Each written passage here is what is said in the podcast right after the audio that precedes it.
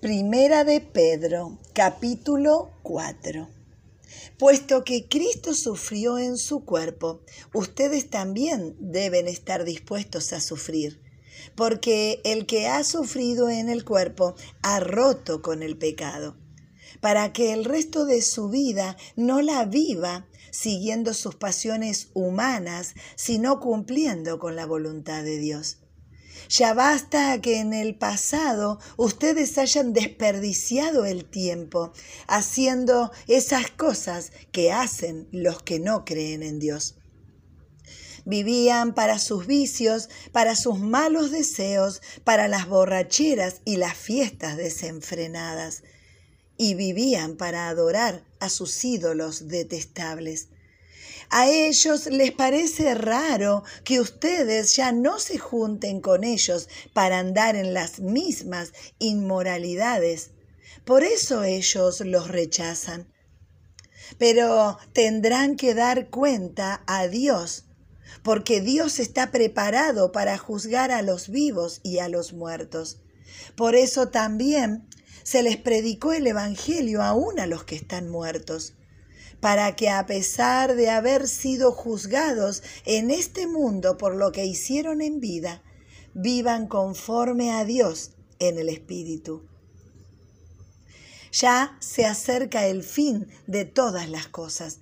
Por tanto, sean sobrios, serios y responsables en la oración. Sobre todo, ámense en gran manera unos a otros, porque el amor cubre muchos pecados. Recíbanse unos a otros en sus casas sin hablar mal de nadie. Cada uno de ustedes ha recibido algún don de Dios. Úsenlo para servir a los demás. Sean fieles administradores de los diferentes dones de Dios. El que habla, que lo haga como el que habla las palabras que Dios habla el que presta algún servicio, que lo haga como el que recibe fuerzas de Dios para hacerlo. Así, en todo lo que ustedes emprendan, Dios será alabado por medio de Jesucristo, a quien le pertenece la gloria y el poder para siempre. Queridos hermanos, no se sorprendan del fuego de la prueba por el que están pasando como si fuera algo raro. Al contrario, alégrense de tener parte en los sufrimientos de Cristo, para que también se alegren muchísimo cuando se muestre la gloria de Cristo en ustedes. Dichosos ustedes si los insultan y los rechazan por causa de Cristo, porque el glorioso Espíritu de Dios está siempre con ustedes. Si alguno de ustedes sufre, que no sea por ser asesino, ladrón o malhechor, ni siquiera por meterse en los asuntos ajenos.